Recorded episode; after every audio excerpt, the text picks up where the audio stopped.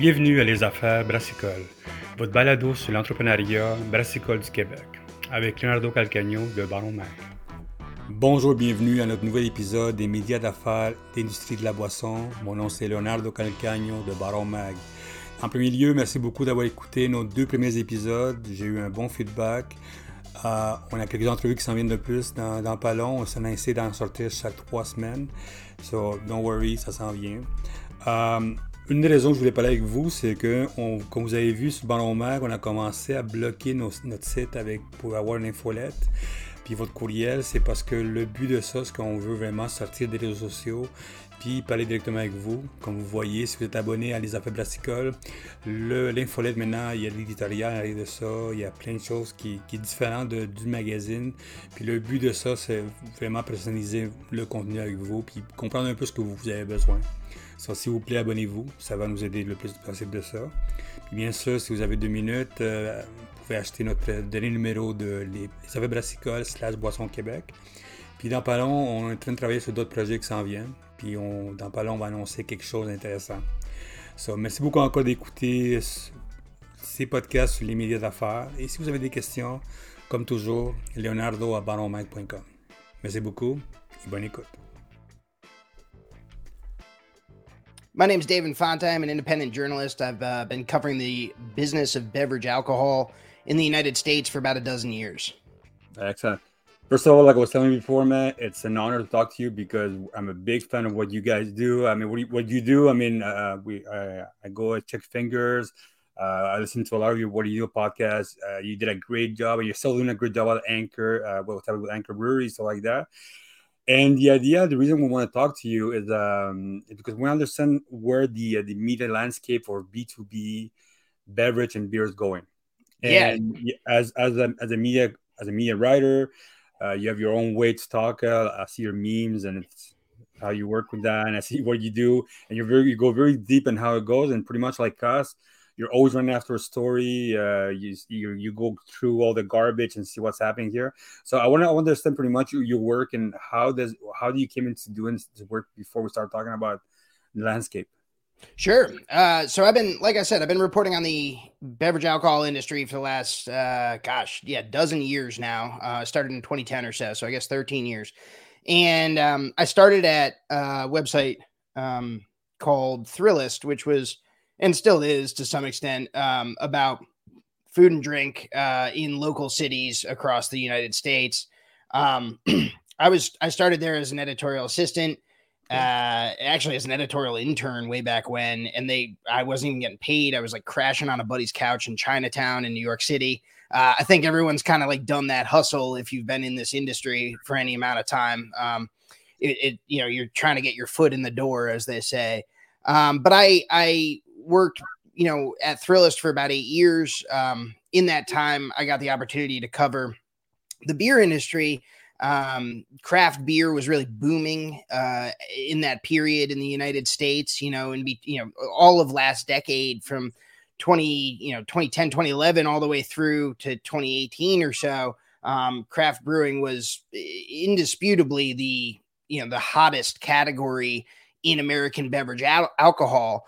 Um, and I was I was able to cover that a lot when I was at Thrillist, and then I moved. I left Thrillist in 2018 and moved to Charleston, South Carolina, from New York City. Uh, I worked at the local paper there part time for a while, and I, I began publishing Fingers, which is my independent newsletter about drinking in America. So I was covering the industry, you know, locally in in Charleston, which has a pretty substantial uh, beverage alcohol scene, um, and then also nationally with my newsletter. And then uh, in, I guess I joined up with VinePair in 2020, 2021, maybe. Um, and I've been with VinePair, uh, which is a beverage publication, um, ever since in, in various capacities. So I'm now I'm a, a contributing editor and a columnist at VinePair, and I, uh, I produce and host a podcast with VinePair called Taplines, which is about um, modern history one one beer at a time is the tagline. So it's been quite a ride. I mean you know as you know uh the media industry is kind of in a constant state of implosion as i like to say. Um so it's been kind of uh, a dance of getting in where I fit in and trying to find a way to make a living, you know, covering the stuff that I care about and that I think uh, I think is important for people to read about. So why B two B? I mean, uh, I remember Thrillist a couple of years ago. For, yep. for me, it was like more like a skaters magazine. I don't know why. In my head, it was the skater magazine. No, no, no, no. That's Thrasher. I know, no, but the name it was like. A, oh, oh, yeah, yeah. yeah. so I was wondering why did you go into the B two B things? Because the things is us before we started doing we started Bio Magazine, we're a very B two C magazine, and we sure. suddenly we went to B two B and it was more thrilling to do B2B than B2C. Honestly, I love better B2B. There's more drama. It's like a Mexican drama every day. right. Every yeah. day there's like changes. People are buying. People are like traders. It's dude, it's the best thing you can do. You feel like Mexican um, the telenovela, man. Yeah, like a telenovela. Yeah, I love that. The beer industry is a telenovela. I think that's uh that is a useful framework to look at the the American beer business. I think there is an enormous amount of personality in the beer business and beverage alcohol generally. Um, it's a very colorful industry compared to other aspects. You know, it, it is ultimately a, a consumer packaged goods business, right? That's that's the business that they're in, but you it doesn't really stack up uh, uh, culturally next to you know toothpaste or uh, uh, you know crackers or whatever. Like th- these are not like products. Um, the beer industry and beverage alcohol more generally, um, it, it attracts bigger personalities. It attracts uh, bigger risk takers. It it it has a different you know consumer appetite or consumer thirst that it's trying to quench. It fits into different occasions. All of those things I think make it attractive to me as a business for coverage. Um, in a way that I'm not sure that I would really get as much enjoyment out of covering the toothpaste industry, for example. um, I think, you know, B2B and B2C to me, like, I don't, I try in my coverage not to make like a very strong distinction between the two. When I'm like looking for stories, I'm looking for things that are happening that are significant in the business that are going to affect the way people in in you know in, in the United States are drinking. And so that's how that's like my end goal is to frame up what's happening when you you know go to the the supermarket or you go to the bar and you see something new or you don't understand why this type of product is allowed to be sold here but not over there or you don't understand why something is you know is priced differently or labeled differently those are things that the the individual drinker has to go out and sort of experience in the world. And more often than not the explanation if you trace it back up the chain um, has something to do with you know the expedience of uh, either a, uh, a corporate profit seeking decision or a regulatory decision that's in reaction to a corporate profit seeking decision. And so I think like explicating that and digging into that has always been kind of like nerdy and wonky and and you know interesting to me. Um, and I and I like doing that certainly. But the other thing I want to point out, Leonardo, is like the thing that I like you know am always trying to do in my coverage is frame up how the beverage alcohol industry sort of projects and amasses uh, uh, power because it is this really powerful, you know, multi-billion dollar industry, and a lot of rank and file drinkers don't really think of it that way because they like drinking because they like the product, right? Like, and and I'm the same way. I like drinking beer. I would like to think of it as just a happy-go-lucky, you know, cultural. It's impossible. That it's impossible. That. Right. It's impossible. Agree. Once you once you peel back the curtain, once you pull back the curtain, like we have in our business, uh, you know, as as reporters, as journalists, you kind of you lose the the ability to, you know, the phrase is what ignorance is bliss there's no more ignorance, uh, and therefore there's no more bliss. Dude, man, I the only that one thing that I do, and my wife hates it when I go to a grocery store, is to go on the shelves and touch all the cans, everything, see how, how dusty is everything. Sure, to and check when the last time it, yeah, yeah, yeah. You know, the dust and stuff like that. like she hates going to places to me, and also like you, you know, I go anywhere I go, I check when to go to a bar. It's not a 20 minutes deal; it's always a two hour deal because I need to talk about everything the architecture of why you're going here, why you're doing this, the color frame, stuff like that. Sure. And, and, it, and it, gets heavy. So yeah, every time I drink a beer, it, it's not the same thing. I, I guess we have a different relationship pretty much like that with with everything that we do now. I think that's right. I think that's right. That definitely rings a bell for me, man. I'm sure your wife and my wife have would be able to complain to each other about us. so much, man. Only the only the bottles, man. It's it's it's just a thing like that. So as, as a media guy who works around, who goes around, touch dust, and go to bars, stuff like that. So tell me, how have you seen the media change since the beginning you started work? I mean, I remember 10 years ago, uh, I mean, Canadian and Canadian and American is a different market, of course. We follow you always 10 years late because mm. IPA, you guys had IPA 20 years ago. We had IPA 10 years ago. Right, right. We always, and, and France are just starting to do an IPA. France is very, very late now. Mm. So since your beginning of your coverage, you know, of course, of course, there was good magazines like you know the Beer Journal, stuff like that. There was like old magazine. I remember the guys from uh, New York Times were doing amazing articles about beverage uh, before he died, stuff like that. So I was wondering, how do you see your how has this changed since ten years from Thrillist to now? The, the coverage is it more uh, people are looking more for more information, or more information is still there, or do people want more stuff? Because now you have different channels, you have your podcast, you have newsletters, stuff like that people didn't have that. So how you see the right now the, the market for B2B or the coverage of, of, of our of our industry? I think the past decade has you know been really there's been an enormous amount of opportunity in media uh, but that has been you know sort of hand in hand with this um, collapse of the old business model that media sort of operated on. So I came up, you know, at, at Thrillist was a digital media company, and Vice was another one, and Vice started in Canada actually. Um, but uh, um, you know, there were these kind of like digital media juggernauts that launched as an answer to newspaper and magazine uh, reluctance or inefficiency or in, in, incapability of getting online, right? So there was, you know, right around in the aughts or so, uh, you know, early turn of the 21st century, a lot of these legacy publications with great credibility and with strong readership really kind of stumbled and staggered into, you know, online publishing. And that created this opportunity for digital media companies. Uh, digital media publishers to come in and fill the void. And this was sort of spun off of blogging and then there were you know real websites. Gawker vox came out of you know blo- a bunch of bloggers. Vice was initially a magazine and then made the the strong pivot to a digital media conglomerate. And now of course vice is you know teetering on the verge of bankruptcy.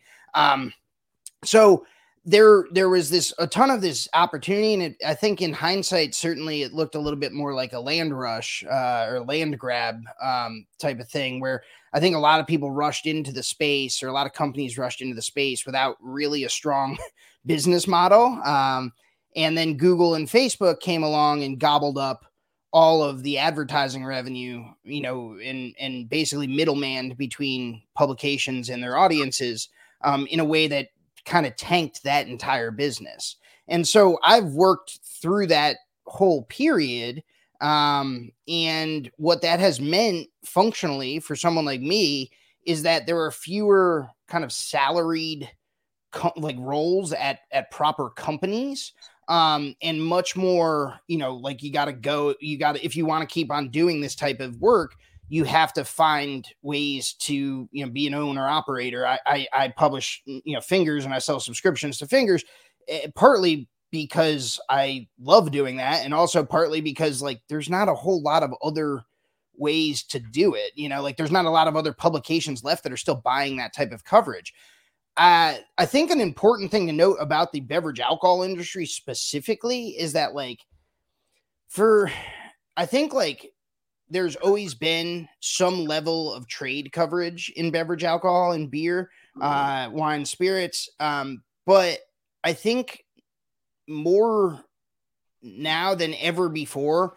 there's a real like split between is it just like kind of like Facebook and social media driven fluff um, that is not really based on reporting or, or uh, uh, you know analysis, but is really just based on regurgitating press releases and um, you know kind of jumping on uh, whatever brand gimmick um, you know this or that company is putting out. So that's like one layer of of you know content quote unquote yeah. that's happening and then there's an entirely different and kind of like almost not related body of and smaller body of actual like reporting on the industry itself my challenge or the challenge that i see for a healthy beverage alcohol press is to figure out a way to get like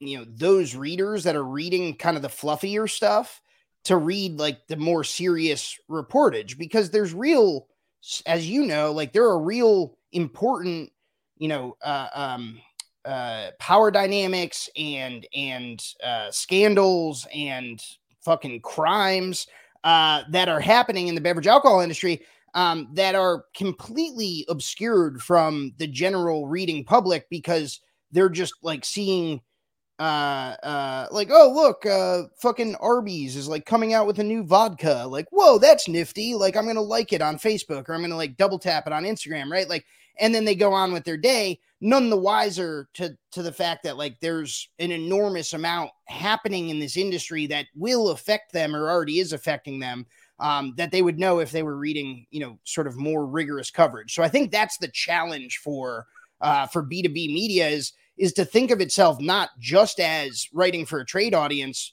because I think like you know a trade audience is is great and they're the most knowledgeable certainly and there's and and uh, um, they're typically like willing to pay more for subscriptions. Um, but I think ultimately like for it to to fulfill the mission of journalism as I see it is to is to you know go publish eh, stories that advance, you know, change, comfort the afflicted, afflicted, afflict the comfortable, whatever the phrase is. I, and I think to do that, you really need to figure out ways to to broaden readership and to make, uh, you know, to make a bigger splash with your stories. I never want to just be stuck writing for a trade audience, not because I don't like people in the trade. I, I mostly do, but because um, because I don't think that that gets me where I want my journalism to go ultimately for of course the B2B uh, as a trade publication also here in Quebec, we we understand we need we need them to pay for our stuff to make to make anything yes. out of that. Uh, as you said, as you said, you said, man, um, yeah, people don't care pretty much. Uh, right now, I just launched. We just wrote an article about Kentucky Fried Chicken doing a whiskey right now.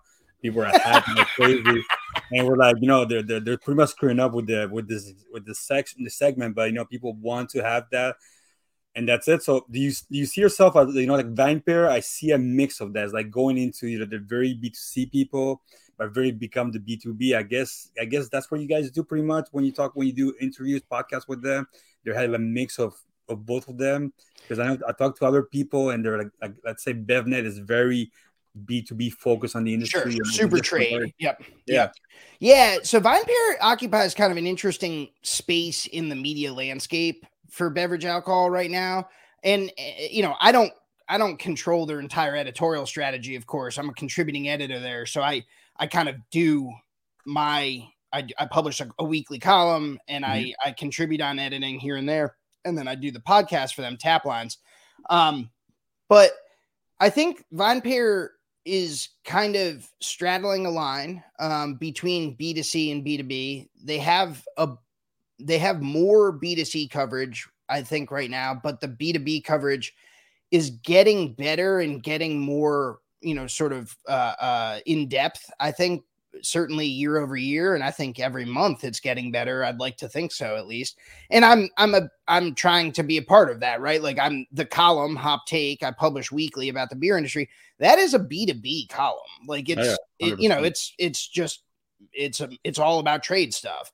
Um but this that you know i think where VinePair is kind of speaks to the challenge of putting those two different layers together in a way that like is coherent and makes sense to readers um and i think that's not guaranteed you know to be a winning strategy for VinePair or any other publication i think the challenge there is kind of what you we saw buzzfeed do lat or try to do last decade this was the you know uh, um, party up front, business in the back uh, model, right? The reverse mullet basically is what they called it. So like all of the like listicles and like B2C, what you would think of as B2C coverage, you know, that's kind of like fluffier and lighter, the quizzes and all that bullshit.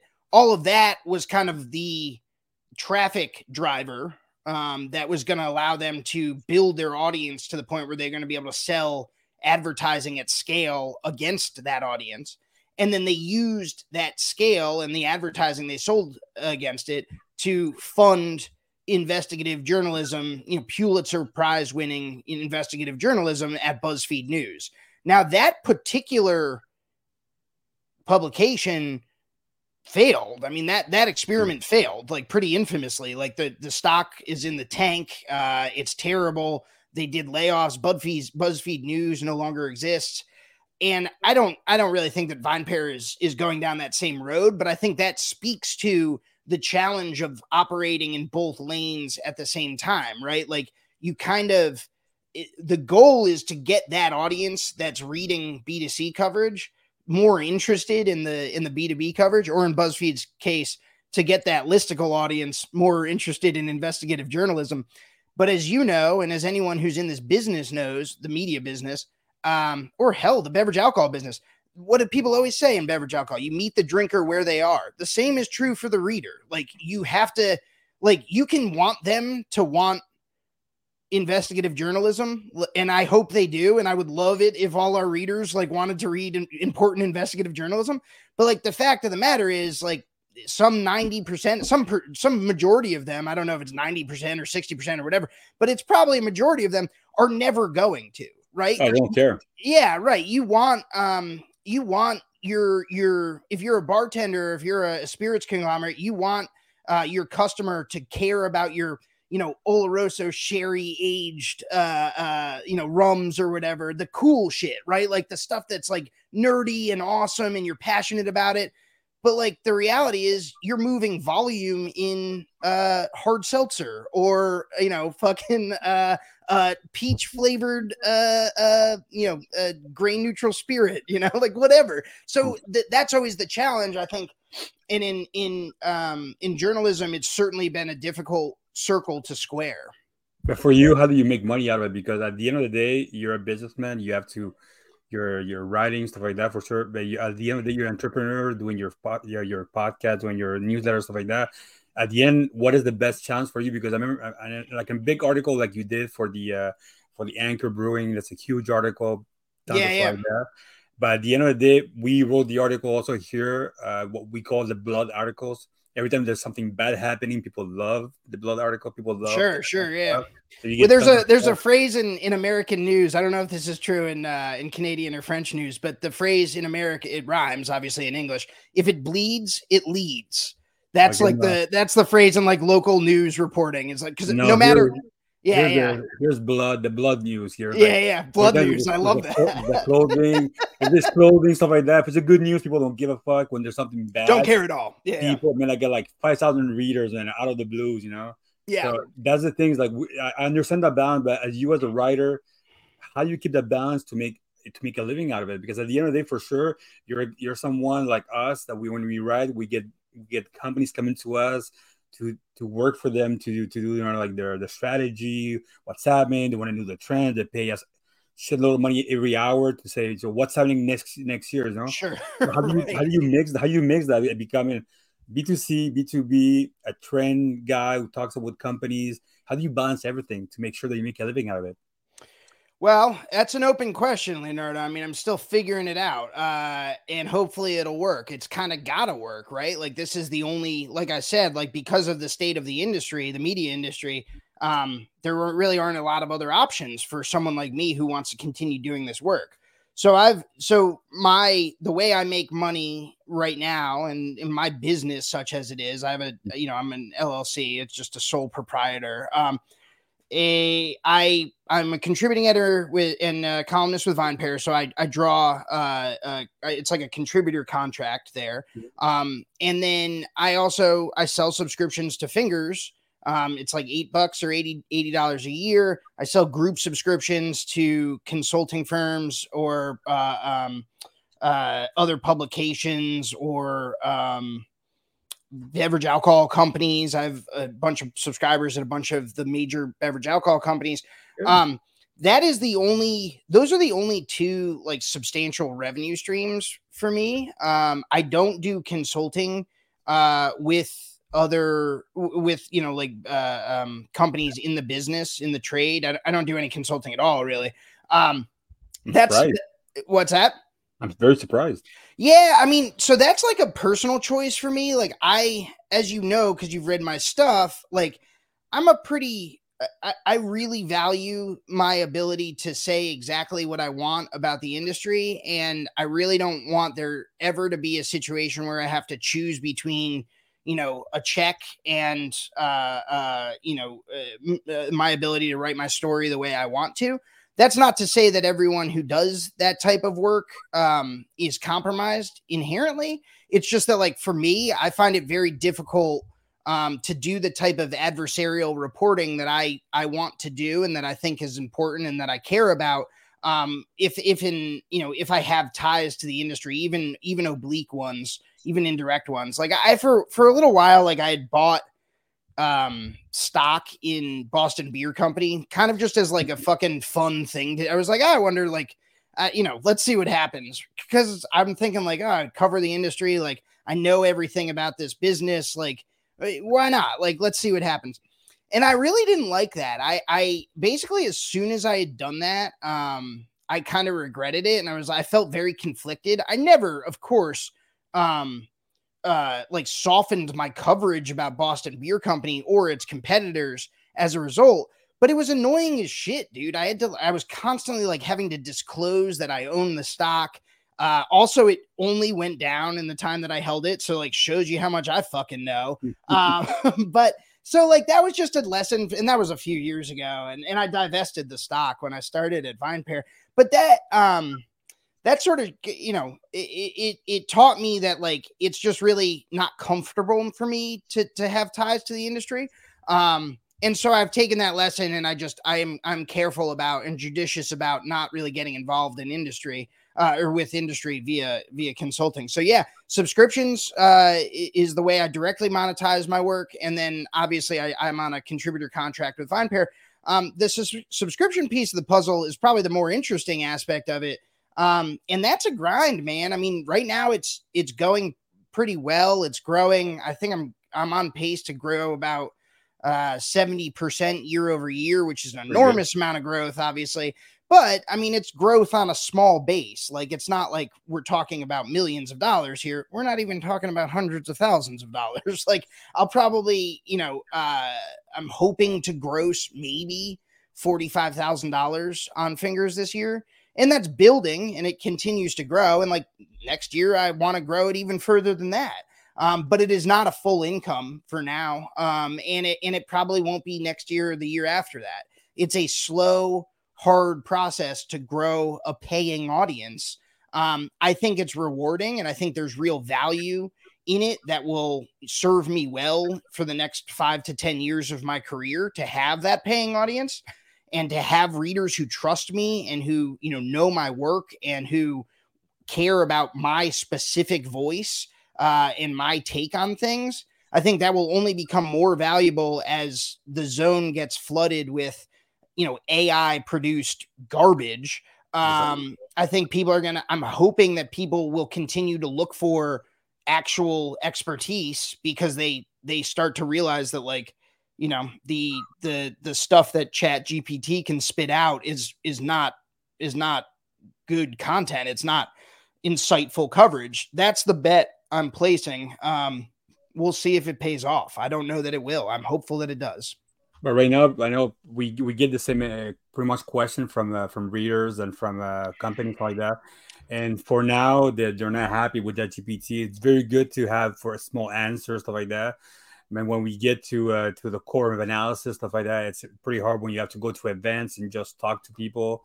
Right. It is. It is. We still get tons of email people asking, "Look, when you just come to our to our conference, let's talk about the industry, whatever, like that."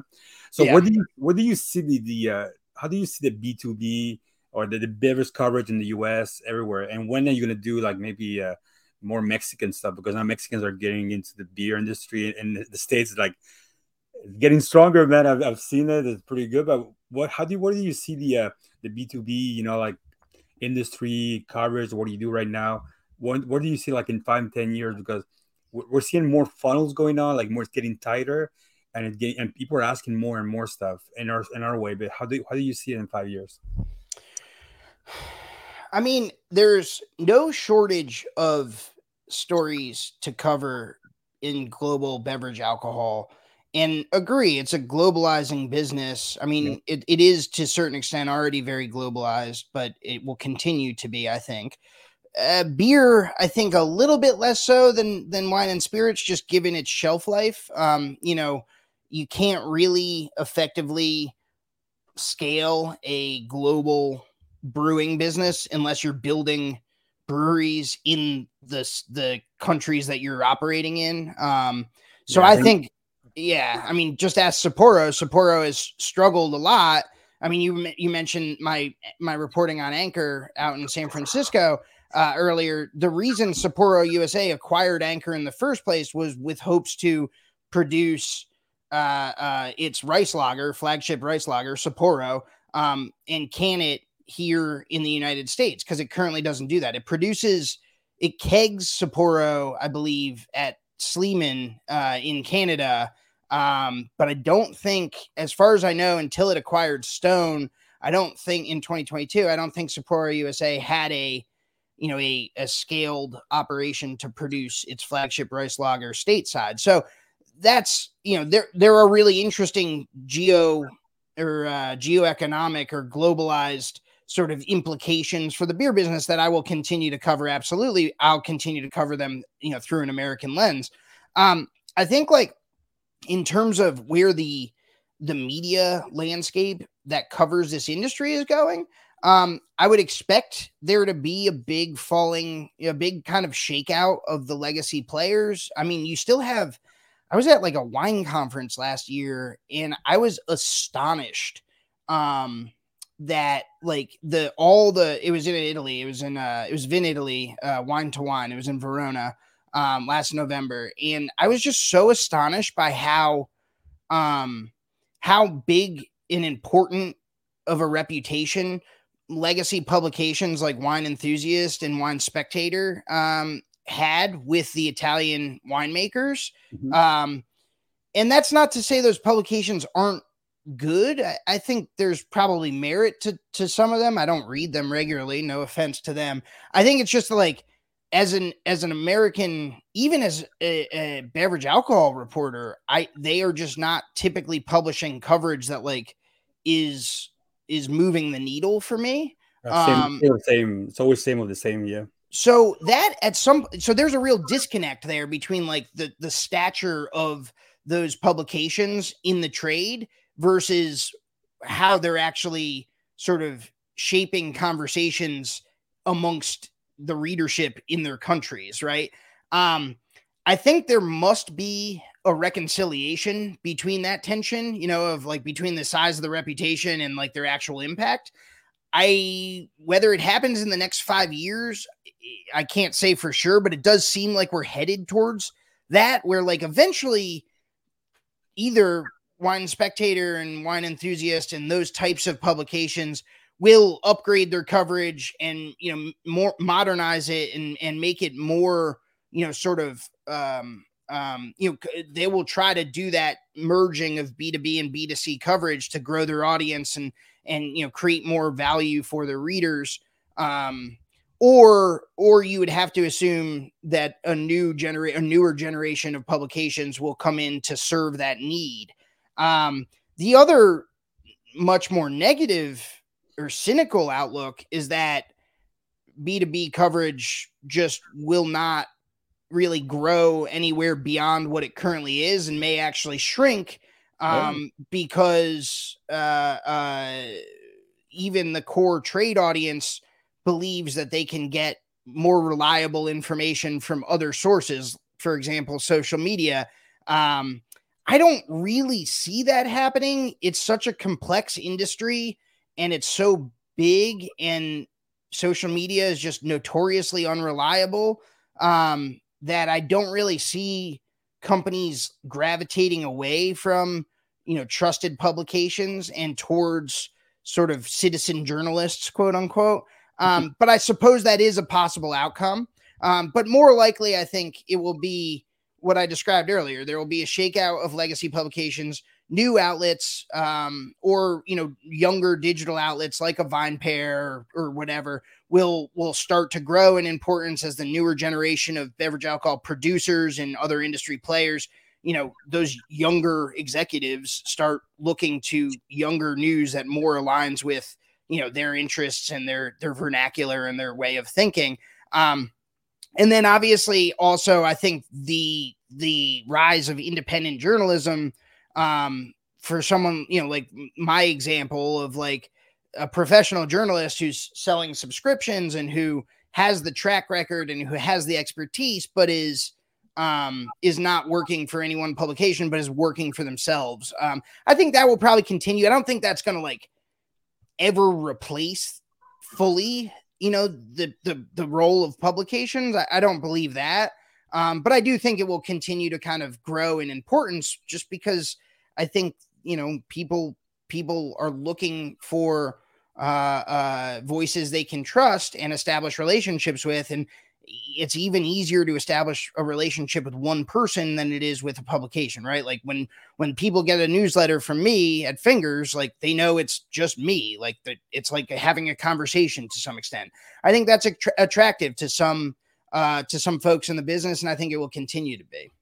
Uh, i think so too because uh I personally believe that B2B, B2C is hard to mix. It's very hard to mix. I tried that before. Oh, agreed. Yeah, but, I, but I think that B2B, talking to one person, uh, getting all the information you need someone because I see the newsletters on our site growing a lot, and I get emails. I I get emails at five o'clock in the morning, people asking me about what's happening in the industry. And in the U.S. industry, it's always been something people are always asking. That's why we follow you and we follow everything in the U.S. because we know you guys are like ten years in advance, so we know we need to go see what's happening. And and it, it's kind of weird because we always scared what's happening with you guys because you guys are always in advance, man. And we're like, oh shit, if these guys are doing tap rooms, man, we need to do tap rooms in five Yeah, if it's happening over there, it's gonna oh, happen oh, over here. Yeah, yeah. Always like that. And I think the Sapporo thing, you're true. We have Sapporo owns a um, a brewery in Quebec called Unibroue. Unibroue, yeah, yeah. It was the first one they bought here when the Sleeman bought it after Sleeman bought uh, Sapporo bought Sleeman, blah blah yeah, blah all that stuff. And they tried also to go through the US. They tried to grow in globally, didn't work out, and they're back here and it's very cultural thing. So yeah, I understand that's you. So yeah, dude, man, I have so many questions for you. I just want to tell you, thank you again for the podcast you do every every week. The VinePair, I, I keep reading stuff like that. Oh, thank you. And um and hopefully like fingers, man, because fingers are great I love the memes for the memes. They're very good, very nice. Thank you. I appreciate that, man. I'm glad you. You're, you're, you're the only one who does that in the B two B, man. I'm like, man, okay, he does all that stuff. I think people people appreciate all that craziness like that, man. I think that it's a great voice to have. Many uh, thanks. Yeah, like that. So, do you think ranch water is going to grow? Yeah, it'll grow. It, yes, yes, I do. Certainly. I mean, tequila is coming on strong. Uh, I think people like that flavor. I think they like the platform, as they say in the business. Um, you know, there's a lot of opportunity to you know mix uh like fruit flavors which is another strong trend. Yeah. and it has like the health halo you know like it, it seems healthier even though it's uh, you know not really right yeah right exactly. But i think people especially americans like you know the joke with americans has always been uh, we have a ch- very as a as a country we have a very very childlike palate. We we we are going for simple sweet product. Um, and Ranch Water offers, you know, kind of a more mature, graduated version of hard seltzer. Um, and I think that's really attractive to the American to the American drinker. So yeah, I, I mean, it, will grow. I don't think it's ever going to be, you know, we're not all going to be drinking ranch water instead like, of beer in 10 years. Yeah, right. But I think it's I think it is a strong, you know, sub sub segment and I think it will continue to grow in importance um and and dollar and volume. Do you believe in Bubba water uh uh, the Bubba um, Bubba beer. What is it?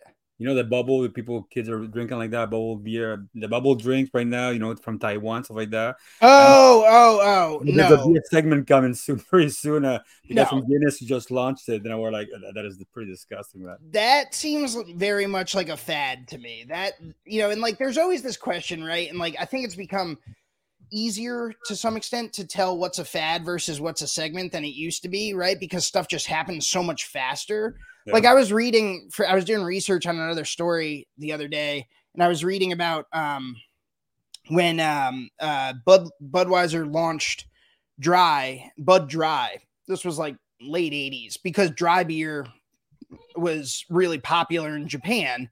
Um, it was just basically like rice lager, but um, they made this big splash and Bud Dry and like Miller like thought about launching their own product and whatever. And it took like three or four years for them to like finally decide like, oh, this isn't working. Nobody actually wants this. Let's pull it. Um, that cycle at this point is like, I mean, you would know that in three months Yeah. or less. So I think like, you know, you look at something like, you know, bubble beer or um um uh what's another good example of a fad? Um the kimchi beer which one? kimchi beer Ew, dude, are people doing that? yeah there's a kimchi company doing kimchi beer around yeah. Oof, good luck. Yeah, I think so. Stuff right, exactly. So Good stuff luck. like stuff like those flavors do not seem to mix, but best of luck to them. Um, uh, stuff like that, I think, like is always there. There will always be room for novelty in this industry, and that gets back to what we were talking about at the beginning of this conversation, which is, uh, you know, it's it's a very colorful business. It's a lot of people with a lot of ideas um and and it can be fun and funny to kind of kind of see this stuff play out but those types of products um they're never going to move actual volume Yeah. they're never going to scale and this entire business is based on is based on volume yeah it's based on economy of scale. And so that that kind of it it puts a ceiling on how much of an impact any one of those products individually or even collectively as like kind of a pseudo category can ever really have on you know this the, the direction of the industry i think. My last question Dunkin' spiked uh rtd how do you see it coffee and, and iced tea Yeah. that that is an interesting situation because there's a couple weird things going on there. So Dunkin' has collaborated with Harpoon Brewery in, in Massachusetts for a few years now. And, and they would always release these beers under Harpoon's brand name. yeah the porter one i drink Yeah, exactly. Like coffee porters and things like that. And that's cute. And that, you know, Yeah. again, not, not doing big volume, but like coffee porter, that makes sense. Whatever. Go, go, go and enjoy. Be fruitful and multiply. Um, this new product that they've got, Dunkin' Spiked, which is under the Dunkin' brand name, obviously, and is a packaged product that they say they're going to roll out in 12 states. I mean, this is a major release.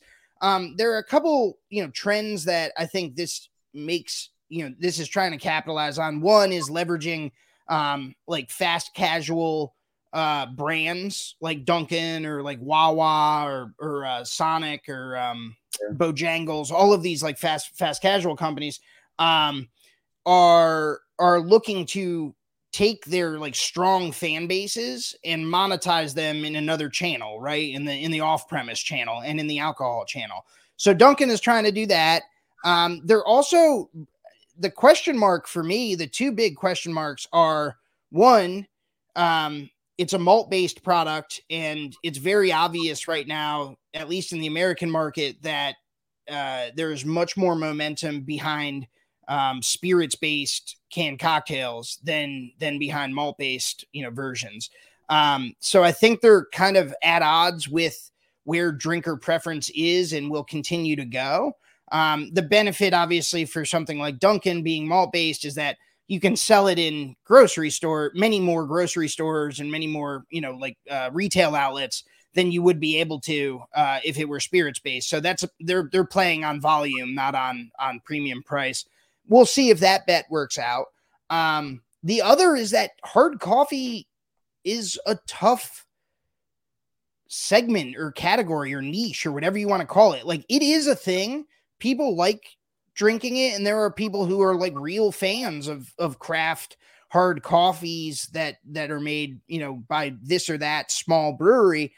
Um, it's not clear to me that that segment can can really sustain the ambitions of a brand like Dunkin'. I mean, PBR just pulled its hard coffee like a year ago mm-hmm. and PBR was like 60 or 70% of that scan or er, of the of that segment in scan data. Um it was just a massive player and even at that size of the segment it clearly like wasn't compelling for PBR to continue marketing that product. So it's I, I'm eh, I'm not sure that there's really enough um enough value in that segment to support the brand that Dunkin' is trying to build there.